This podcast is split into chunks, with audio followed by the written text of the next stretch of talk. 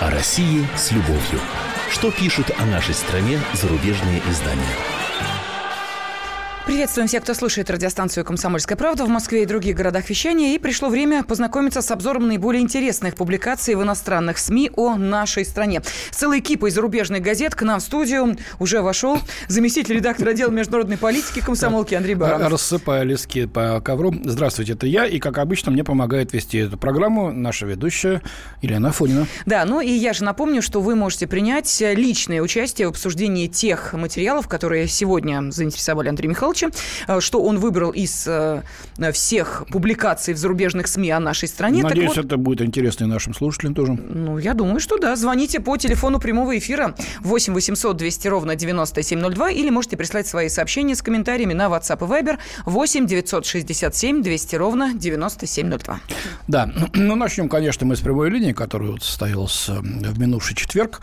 Очень долгий шлейф комментариев тянется до сих пор. Э, все отметились без, без исключения. Не только аккредитованные э, в Москве э, корреспонденты иностранных изданий, но и те, кто не имеет здесь своих представителей, журналистов, тоже, оказывается, смотрели эту прямую линию. Ну, в изложении, конечно, западных информационных агентств и так или иначе на нее откликнулись. Ну, во-первых, общий лейтмотив, но нужно было, конечно, как-то все это обхихикать, обсмеять в очередной раз. Типа э, «Хороший царь, плохие бояре», э, Путин, значит, через голову своего истеблишмента или истеблишмента, не знаю, как правильно э, в русской транскрипции, э, вот обращается к простым людям и, значит, э, в ручном режиме разруливает э, любую трудную ситуацию. Э, вот такой вот общий посыл. Ну, давайте посмотрим, как это было э, в деталях. Итак, на телевидении Путин играл излюбленную роль. Российский мистер улажу все проблемы. Мистер улажу все проблемы с большой буквы каждое слово. Так озаглавил свой комментарий в «Нью-Йорк Таймс», влиятельной известной американской газете, журналист Нил Макфарквар. Что он пишет? В 15-м выпуске своей ежегодной прямой линии Владимир Путин был отчасти Опрой Уинфри. Опра Уинфри – это американская телеведущая, супер популярная, супер богатая, кстати говоря. Э, отчасти царем Соломоном, отчасти. Отчасти мстителем, борющимся с некомпетентной бюрократией, в значительной степени современным царем. Вот так считает Макфауэр. Телевизионное мероприятие в формате общего собрания включало в себя обычный водопад из экономической статистики, обеспокоенности социальными проблемами, горстки заявлений по внешней политике – и взгляда украдкой на личную жизнь Путина. Ну, с точки зрения журналистики, здорово. Взгляд украдкой, горстка заявлений. По внешней политике, те, кто смотрел прямую линию, на все основные вопросы даны были ответы. Вот. Э, взгляд украдкой на личную жизнь Путина, ну, честно говоря, эм, Путин беседует с девушкой больной раком, да, мы еще вернемся к этому, когда будем обозревать их отклики на его прямую линию э, из города Апатиты. Э, вот чисто эмоционально отреагировал, рассказал про своего отца, что было то же самое, да. Э, я не думаю, что это взгляд уградкой. Э, человек говорил то, что думал. И это очень было эмоционально. Был вообще один из лучших эпизодов прямой линии, как э, свидетельствует опрос общественного мнения, наиболее доверительных, э, пожалуй. И тут президент не то, что очки какие-то набирал, он просто говорил то, что думал, видя то, что происходит. Ну, про Давайте... внуков он рассказал, что не хочу, чтобы они про были внуков, принцами да, крови. принцами крови рассказал, говорит, поймите меня правильно, вроде как даже извиняюсь перед э, россиянами и, может, перед иностранными журналистами, но не лезьте вы в мою частную жизнь. Сейчас будете дежурить у детских садов, у школ, где они учатся, подкарауливать, что-то спрашивать. Такой секой мальчик. Ну и зачем ему уродовать жизнь-то? Ну, правильно, по-моему, э, президент линию избрал. Многие с этим не согласятся, на Западе так не делают. На Западе там и зятья, сейчас вот э, и дочки, uh-huh. и внучки, и, если говорить об Америке, и о других странах тоже. Ну, вот у нашего президента такой вот взгляд на жизнь. Это его право, честно говоря. И можете правильно, вот поставьте каждый себя на это место. Я думаю, что вы согласились бы с его точки зрения. Ладно, читаем дальше-то.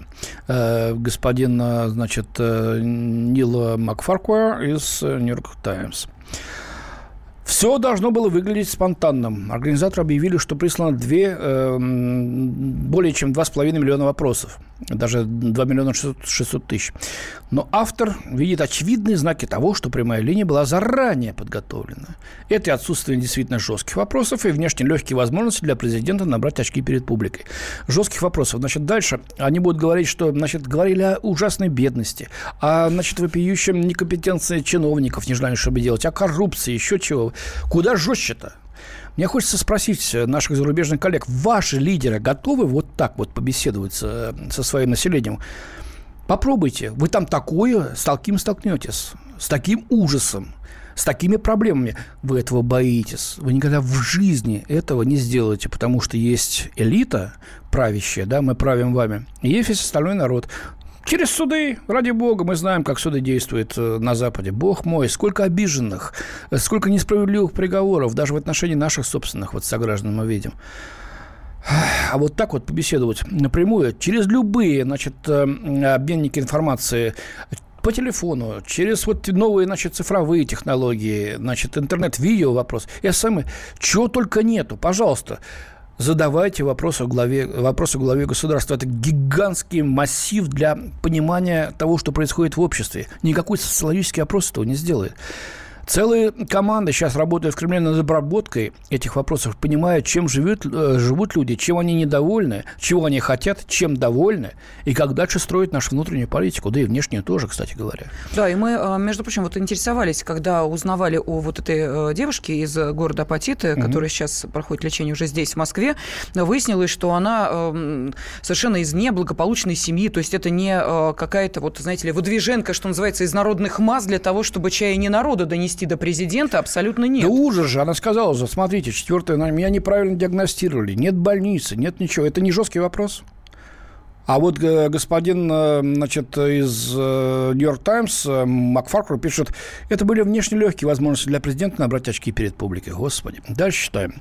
Его же. Путин с сочувствием выслушал всех тех, кто заявил на шоу о, своих проблемах, включая больную раком, учительницу, возвращающей низкой зарплаты, и женщину, чей дом немедленно гниет после потопа. Практически во всех случаях он выразил удивление, что проблема еще не решена, учитывая, что какой бы вопрос ни затрагивался, федеральное правительство выделило на это деньги и пообещал заняться ею, и, кстати, виновниками, в тот же час, говорится далее. Ну да, пообещал действительно, деньги выделены. На местах почему-то значит, тормозится реализация этих средств, выделенных на конкретные нужды. Президент должен об этом знать. И он видит об этом по сигналам прямой связи. Вот та самая вертикальная связь, которой не было в Советском Союзе. Да, давайте дернем тогда, пожалуйста. Раз вот э, местные чиновники дезинформируют региональных, а региональные федеральных, а от людей-то исходят совсем другие сигналы, и это здорово. Я уверен, что в любой стране Европы, Америки, Японии, там, возьмите какой угодно. Если это будет, вы то же самое увидите. Читаем дальше. Для тех, в чьей жизни есть какое-то несчастье, быть избранными для прямого разговора с Путиным сродни выигрышу в лотереи, констатирует журналист. Можно согласиться, потому что президент обещал помочь практически каждому. А у правительственных чиновников, которых ответь, отметили, возможно, была противоположная реакция. Правильно. Те, кто не делал то, что обязан был делать на местном уровне, на региональном уровне, на федеральном уровне, они получат свое чтобы не жиром, так сказать, гуседом глаза э, не заплывали, а остальным жиром все тело. Ладно, идем дальше. Корреспондент французской «Ле Фигаро» Эммануэль Гриншпан пишет. Прямая линия показала Путина в роли, которая ему больше всего нравится. Это роль благосклонного отца народа, контролирующего все ситуации. Э, «Как я могу помочь вам лично?» – спросил он у одной женщины, а другой пообещал «Я вас навещу». Ну да. Как вам помочь лично? Это вот э, женщина, которая действительно была больна раком, молодая м, девушка, да. А другая, которая дом гниет, я, он собирался ехать в Удмуртию, говорит, я вас навещу. Угу. У меня есть визит в Удмуртию. Что-то такого-то. Да, я вас навещу. И губернатор побежал на, на, на, на цыпочках скорее смотреть, что там происходит на самом-то деле. И наверняка сказал, слушайте, ребята, а почему я этого не знал, скажет губернатор. А может, и не скажет. Вот, россияне задают президенту вопросы, как говоря, о снижении уровня жизни. Они описывают страну весьма далекой от смещенной картинки официального телевидения. Владимир Путин, судя по его виду, тоже изумлен, но у него есть средства защиты. Эти проблемы должны решать местные власти. Тем не менее, часто он обещает заняться ими лично, и этими проблемами лично передает журналист. А, ну вот интересно, Я думаю, мы сейчас продолжим после да, небольшого да, перерыва, который сейчас будет эту тему, э, потому что там такие нестыковки и такие удивительные противоречия, вы их сами увидите. А мы ждем ваших откликов.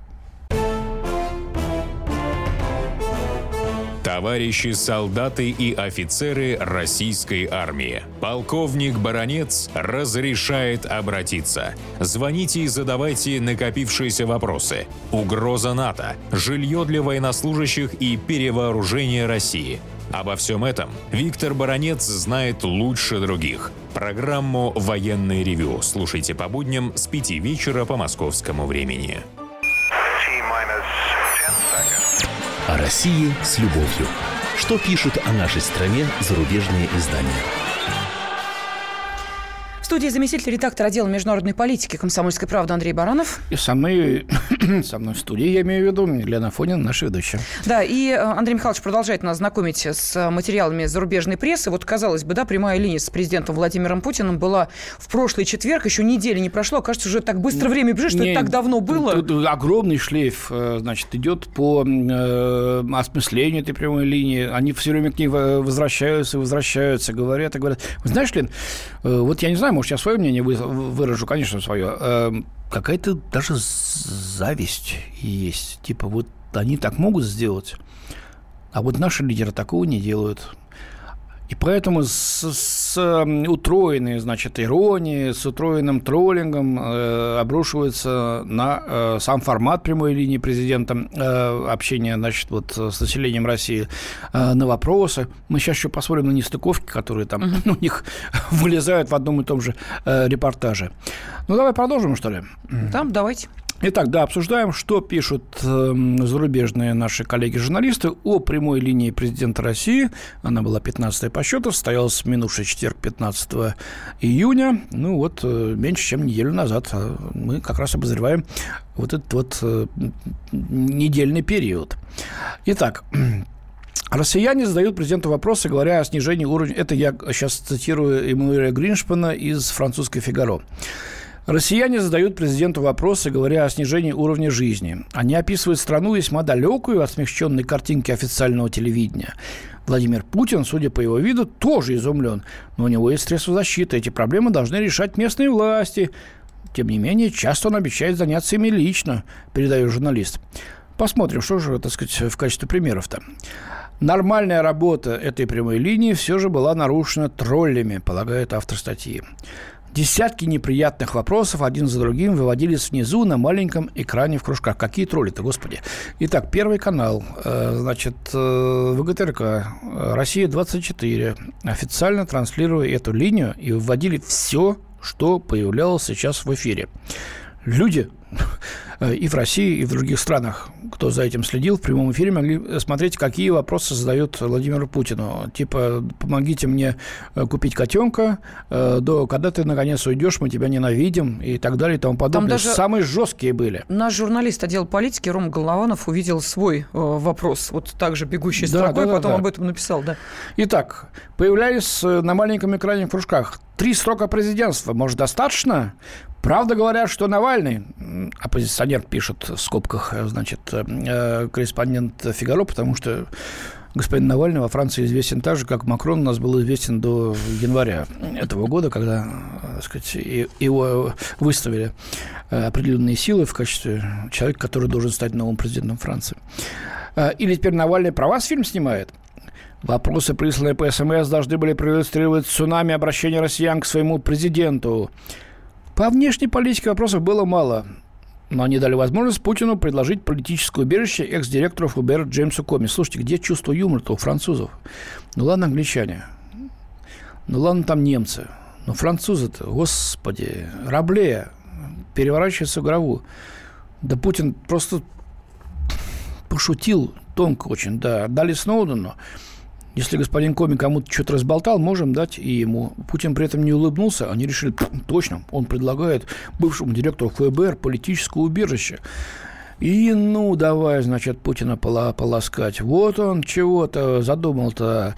Да он вообще политическое убежище бывшему директору ФБР. Да бывший директор ФБР останется ФБР, отцом там мозга кость. Ребята, вы говорите о троллинге, э, который был в СМС-сообщениях Вы не почувствовали троллинга на вашем новом языке? Мягкая ирония, господи, чувство юмора в языке Путина. Ладно, итак, дальше. Оправдать, да. По внешней политике вопросов было мало, но они дали возможность. По коме. Дальше читаем, значит, э, Фигаро. Оправдать российскую интервенцию в Сирии как абсолютно бесценный опыт для вооруженных сил России. Господи. Российская интервенция в Сирии. Значит, законный президент Асад приглашил, в отличие от американцев, нашу страну, значит, э, помочь ему бороться с террористами, с ИГИЛом, с этим пресловутым запрещенным в России и в других странах. Почему интервенция? Почему такой термин? С чего вы взяли? А чем-то занимается западная коалиция? Не интервенцией, что ли?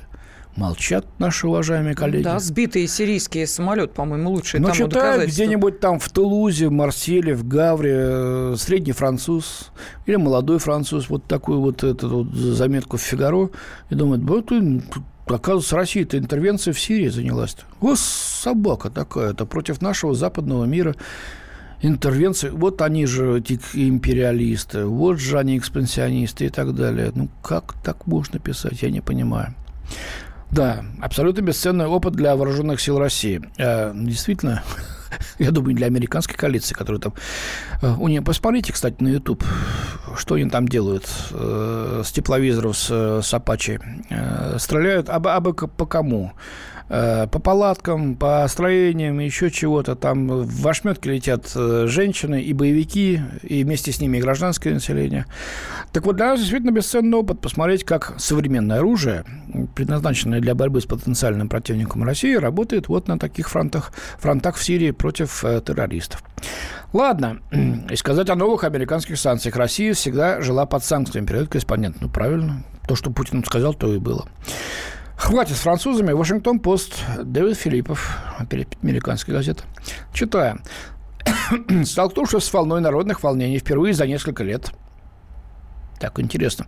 Что за народные волнения у нас были в России? Кто-нибудь знает об этом, уважаемые радиослушатели?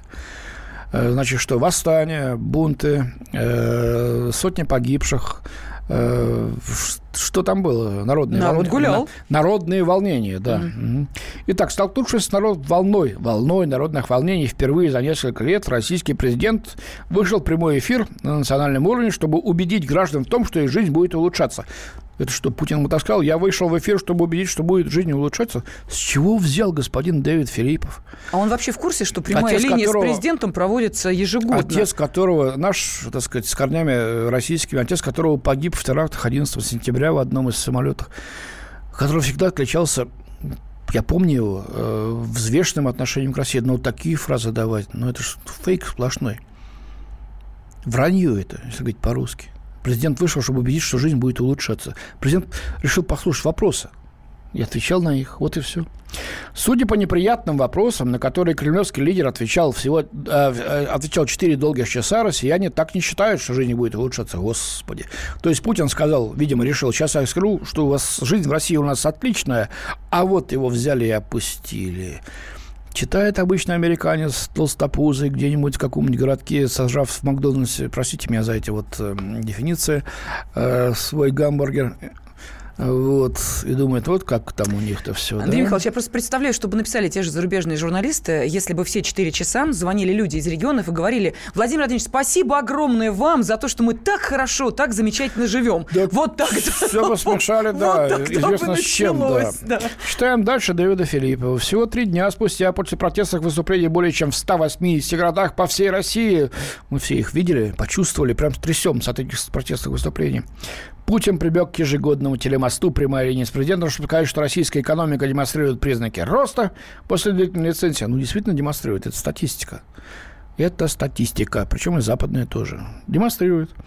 И в общем и целом мы обязательно будем двигаться к тому, чтобы люди реально почувствовали изменения к лучшему. А что тут плохого-то? По-моему, любой лидер нации должен так сказать. Мы и будем двигаться к тому, чтобы люди э, почувствовали изменения к лучшему. Правильно. Ну, вопросы, поступавшие от зрителей со всей стороны, не особенно это отражали. Вот, опять-таки, больной раком, мучительность Сибири, 280 долларов э, в месяц. Э, тщательно спланированное шоу традиционно стало показательным спектаклем для Путина, демонстрирующего, что он понимает проблемы своего народа и знает, как с ними разобраться, говорится в статье. Путин, ты правда считаешь, что народ верит в этот цирк с поставными вопросами, написал один из зрителей. Если Путин увидел эти комментарии, он сказал, что следит за ними, он никак не отреагировал. Вранье. Именно на этот вопрос он ответил. Какие постановные вопросы? Начал читать бегущую строку и отвечать вопрос за вопросом. Ну, Дэвид, это просто непрофессионально. Давайте продолжим после небольшой да, паузы. Да, я напомню нашим радиослушателям, что вы можете по ходу э, вот как раз э, знакомства э, вашего с материалами зарубежных коллег писать на WhatsApp и Viber. Здравствуйте, это Мария Захарова. Слушайте радио «Комсомольская правда». О России с любовью. Что пишут о нашей стране зарубежные издания? Студии заместитель редактора отдела международной политики «Комсомольской правды» Андрей Баранов. И... Как всегда, с кипой газет зарубежной прессы да, нам пришел. Это понятно, да. И э, наша ведущая радио «Комсомольская правда» Елена Фонина. Да, вон как зацепила зарубежных журналистов прямая линия с президентом Владимиром Путиным. У меня очень много э, есть еще всевозможных э, примеров о том, так сказать, как они об этом пишут, э, что говорят. Э, ну, давайте, чтобы завершить буквально эту тему, сейчас, господи, вот тут скипы газет, вот ты мне сказала. Да, я пока, э, давайте напомню, телефон прямого эфира 8 800 200 ровно 9702. И можете комментарии прислать на WhatsApp и Viber 8 967 200 ровно 9702. Нашли, Андрей Михайлович? Да, нашел. Ага.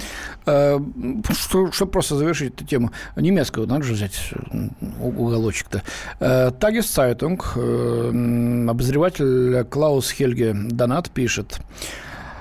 А, ну, режиссером этого полюбившегося в России формата в первую очередь было важно транслировать людям чувство спокойствия, уверенности, защищенности. Ну, он так считает. Далее. Прямая линия симулирует, симули, не стимулирует, а симулирует взаимодействие между народом и руководством, которого на деле давно уже нет, как нет и доверия. Товарищи, только что рейтинги пришли свежие. Значит, 90% одобряют внешнеполитическую деятельность Путина. Там 80 э, с лишним процентов одобряют э, деятельность э, внутреннюю, еще чего-то. Рейтинг только против коррупции. Вот борьба с коррупцией впервые опустился ниже 50%, 48 там. Сейчас составляет, надо, говорит, жестче действовать против коррупции. Но все равно народ доверяет, и общий рейтинг доверия президенту России составляет 73%. Ну, это тоже статистика. Или вы считаете, что это все фальш, что ли? А, чуть сильнее надо, как говорил наш классик-то. Ну, Андрей Михайлович, давайте послушаем. Дмитрий из Саратова нам дозвонился. Дмитрий, давайте. здравствуйте. Добрый день. Да, добрый день. Здравствуйте, приветствуем вас. Я вот хотел бы задать вопрос, который вот меня очень сильно волнует, и на который мне вот, ну, пока никто толком ответить не ну, может. давайте, может, давайте, попробуем ответить мы, может вот, быть. Смотрите, и президент, и многие люди говорят, что мы в Сирии получили не просто опыт вот военный, а бесценный военный опыт. Угу. И я вот хотел бы понять, вот как вот мы воюем, вот, ну, можно сказать, с папуасами, у которых нет ни авиации, ни ПВО, ни РЭБа, ни современных средств э, противотанковых, ну ничего.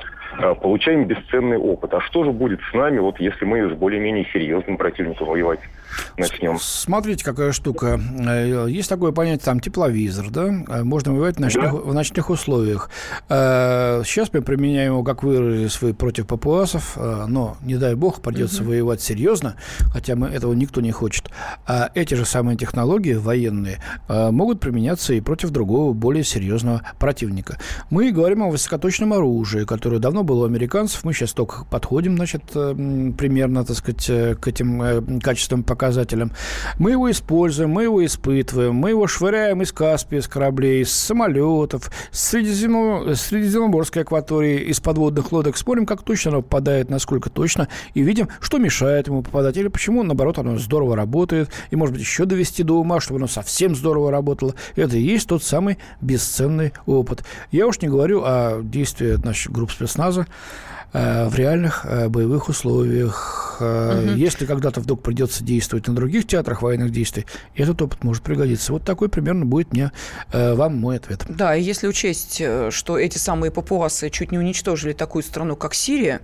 И Ирак с, уже уничтожили. Совершенно когда верно. Иракская профессиональная армия, силами. подготовленная угу. американскими э, инструкторами и снабженная самой современной техникой, просто разбежалась. Да, и нужно учесть, в общем, откуда ИГИЛ пошел и кто, собственно, э, там находится среди тех, кто отвечает за военную подготовку этих самых папуасов, о которых вы так небрежно говорите. Ну, тут, мне кажется, э, нет, несколько... Ну, ну, ну, человек спросил, мы отвечаем, это понятно, как, как да. нужен. А удовлетворит его или нет, наш ответ, это ему судить. Евгений... Но передача наша будет повторяться. Из Самары с нами. Евгений, здравствуйте. Здравствуйте. Здравствуйте. Что касается поддержки в 70, 80, 90 процентов, то тут трудно что-либо возразить. Но кроме успешной, на мой взгляд, политики во внешней, есть еще местные чиновники, которые тоже являются властью. Угу. Люди в основном-то как раз не, недовольны ими. Вот сейчас последний скандал, да, Одинцовский район. Надо снести 5 тысяч домов, которые стояли 50 лет. Вдруг нашли газовую трубу «Газпромскую», которая проходит в опасной близости. Трубу перенести нельзя. Надо снести 5 тысяч домов. Что-то я об этом не слышал, Евгений. Ну, вот, э, ну, это вот откуда, не... откуда, если не секрет, вы это взяли такую информацию? Вы же это сами из Самара это... говорите про Московскую нет, область. Нет, нет, нет. Это секрет, это никаких секретов. Это пора, по телевидению был сюжет. 5 тысяч домов снести? Против. 5 тысяч домов. Мы, мы 5 тысяч домов? В Московской области. Вы знаете, давайте, давайте Нет, спас... это... Как говорят, Евгений, спасибо большое за сигнал. Мы займемся этим. А, значит, давайте действительно мы это рассмотрим. Если это правда, э, то мы обязательно об этом напишем и в комсомолке, и будем говорить по радио, то что наш регион э, московский здесь все под боком. Но, Евгений, смотрите, если это не так, если будете отвечать за ваши слова. на какой-то там э, фейковый, как сейчас модно говорить, инфу, то тогда, конечно, будет будем ее развенчивать. Угу. Тем более, что у нас есть в «Комсомольской правде» московский отдел. Не-не, все, который... все есть. Не, ну, черт все знает. отлично. Там все, Нет, что выясним, обещаем, выясним. И совершенно страшные могут быть инициативы на местах местных, так сказать, лютых чиновников, которые могут пойти на это, но 5 тысяч домов в Московской Где области. Где их там взяли, эти 5 тысяч домов? Слушайте, во-первых. Ну, может быть, речь идет о, так сказать, э, участках... Газопровод, что ли? Нет, участках э, дачных, я не знаю. Нет, Это же не многоквартирные дома. Евгений уверяет, что нет что это большие дома. Ладно. Многоквартирные? А, да, ну, давайте. это сумма 5 тысяч многоквартирных Слушайте, домов. я даже не представляю. Это сотни тысяч людей. Ну вы что, это как-то... Это вы что-то, да. Ну, посмотрим, а вдруг действительно. Спасибо, Евгений, за сигнал. Будем проверять. Угу. А, да, ну и а, давайте, может быть, еще один звонок. Петр Михайлович с нами а, из а, Перми. Здравствуйте. А, из а, Твери, Тверь, прошу прощения. Тверь, конечно. Здравствуйте, Петр Михайлович. Здравствуйте. Я по поводу вот президента. Вы вспомните, вот я давно родился, и еще помню похороны Сталина. Mm-hmm. Вот. И у нас кажд, каждого э, правителя, вот, Хрущев, прочее, прочее, прочее, превозносили портреты в каждом кабинете. Но стоило только уйти, и начиналось там ну, неприятные истории, как говорится, и так, и так, и так, и так. Не получится ли так с Путиным? Я не знаю, как получится с Путиным, но вряд ли. Но я должен сказать, что в любой стране, и в Америке, и во Франции, и в Англии, и э, в любых других висят э, действующих президентов или лидеров, или королей, или королев портреты. Э, так положено э, по этикету. А получится так с Путиным или нет, я не знаю, по-моему, не получится. Э, мне кажется, что наш президент э, честно э, и достойно выполняет свои обязанности. Да, ну вот что нам пишут. Добрый день, уважаемые ведущие. По моему мнению, Россия сейчас находится в схожем положении, как Югославия в 1999 году. Санкции, окружение войсками НАТО, приграничные учения НАТО, а далее бомбежки и разделение страны. Ну, э, ребята, мы не Югославия все-таки. Они тогда просили, дайте нам хотя бы С-300, у нас уже есть С-500. И западники об этом прекрасно знают. Более того, пока у нас есть ядерное оружие, я Баранов Андрей Михайлович, гарантирую вам, ни один вменяемый политик на Западе, включая президента Соединенных Штатов, нынешнего и будущих, никогда не начнет с нами глобальной войны. Так, Михаила слушаем. Михаил, здравствуйте. Из Ставрополя, да, Михаил, здравствуйте. Ну, для меня в некоторой степени вот эта прямая линия, это еще один показатель беспомощности, к сожалению, беспомощности, к сожалению, нашей власти. Потому что те вопросы, которые ну, для меня, например, очень больной, вопрос больной для всех предпринимателей – это новые кассовые аппараты. Онлайн-кассы, так называемые. Власть издала закон, и не смогла организовать выпуск этих фискальных накопителей. Предприниматели вынуждены по 20, 30, 40, 100 тысяч выложить за никому не нужную затею. Угу. Во всяком случае, во всяком случае, не самую актуальную на сегодняшний день. Да, Михаил, спасибо вам огромное. Я обещаю, что вот э, на следующей неделе мы э, я, запланировали эфир. Говоря, не, не, не нет, нет, теме. я в курсе, который будет как раз касаться вот этой темы. Мы пригласим э, специалиста, вот, который как раз и ответит на ваши вопросы, на все эти облачные технологии, вот эти платформы, которые предлагают кассовые аппараты, Опять которые нужно менять. идет, кстати говоря, оттуда. Ну, поговорим об этом обязательно, Михаил. Так что вот планируем на следующей неделе э, именно вот э, этот разговор э, затеять более подробно, потому что с 1 июля это станет обязательным, насколько я помню. Василий из Белгорода с нами. Василий, здравствуйте. Добрый день. Ну, для нас это никак не... Вот вы сейчас читали заголовки газет. Мы давно уже ждали таких, и будет еще хуже хаять. Это движение антимайдан, интернет-ополчение, партия Великое Отечество. Мы давно уже это ждем. Это вы о чем сейчас, подождите?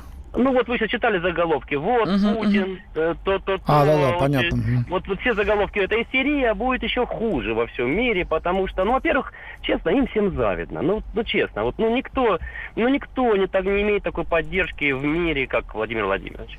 Ну, это правильная поддержка. Ну, действительно, его внешняя политика, ну, просто нас, э, ну... Так в это ж не верят. Говорят, врете во все. Все это подтасовано, нет никакой ну, поддержки. Об, это, об этом мы говорим. Это э, троллинг, который будет во всем мире против... И чтоб, чтобы нас, потом еще такие друзья Навального, еще убедили, что да, правда, этого ж не может быть. Ну вот. Угу. А мы будем с этим бороться. Ну, и самое главное – Э, что наша задача с вами, дорогие друзья россияне, чтобы э, прийти на выборы в 2018 году, несмотря на то, чтобы были выборы, а не Майданы, и Владимир Владимировича задача на эти выборы выставить свою кандидатуру. Ну, вот это вот моя понятно. позиция. Но пока он, значит, интригу держит. Не сказал ни да, ни будет, нет. правильно, будет держать все правильно. Ясно, спасибо. Спасибо вам за ваше мнение. Да, ну у нас остается буквально, насколько я понимаю, полторы минуты. Да, вот минутка Сколько уже. остается? Минутка, Андрей Михайлович. Хотели мы еще про фильм Оливера Стоуна поговорить, который да. сейчас идет на э, Первом канале, показывают его, до этого прошел на одном из американских каналов. Ну, вообще говорят, что клеймят Оливера э, Стоуна. Зачем он дал Путину вообще возможность высказываться? Это сплошная пропаганда прокремлевская. Попал под обаяние, э, под влияние, э, вот, нарезал те куски, которые, в общем-то, были выгодны Кремлю, а на самом деле все не так, и Путин – это ужас. Ну, вот все, что я могу сказать сейчас за, за, за минуту. У меня были тут и цитаты заготовленные, и все. Но спасибо нашим слушателям, что откликнулись на предыдущую тему с нескольким запозданием, но мы должны были высказать, выслушать, простите, ваше э, мнение, и за это вам огромное спасибо и по телефону, и вот по WhatsApp. Да, и плюс к этому, насколько я понимаю, Андрей Михайлович, нам еще и задания были даны а, более да. подробно а, узнать о некоторых темах, о которых говорили наши радиослушатели. Ну, фильм-то еще идет по российскому телевидению. Можете в следующую среду и вернуться к этой теме. Спасибо вам большое. Да, в студии были заместитель редактора отдела международной политики «Комсомольской правды» Андрей Баранов. И, как всегда, мне помогала наша радиоведущая Елена Афонина. Прощаемся. До следующей среды. До свидания. Мигранты и коренные жители. Исконно русская и пришлая. Культурные конфликты и столкновения менталитетов. Пресловутый НАЦ-вопрос встает между нами все чаще и острее – Ставим его ребром на радио «Комсомольская правда». Программу «Национальный вопрос» слушайте каждую пятницу после 7 вечера по московскому времени.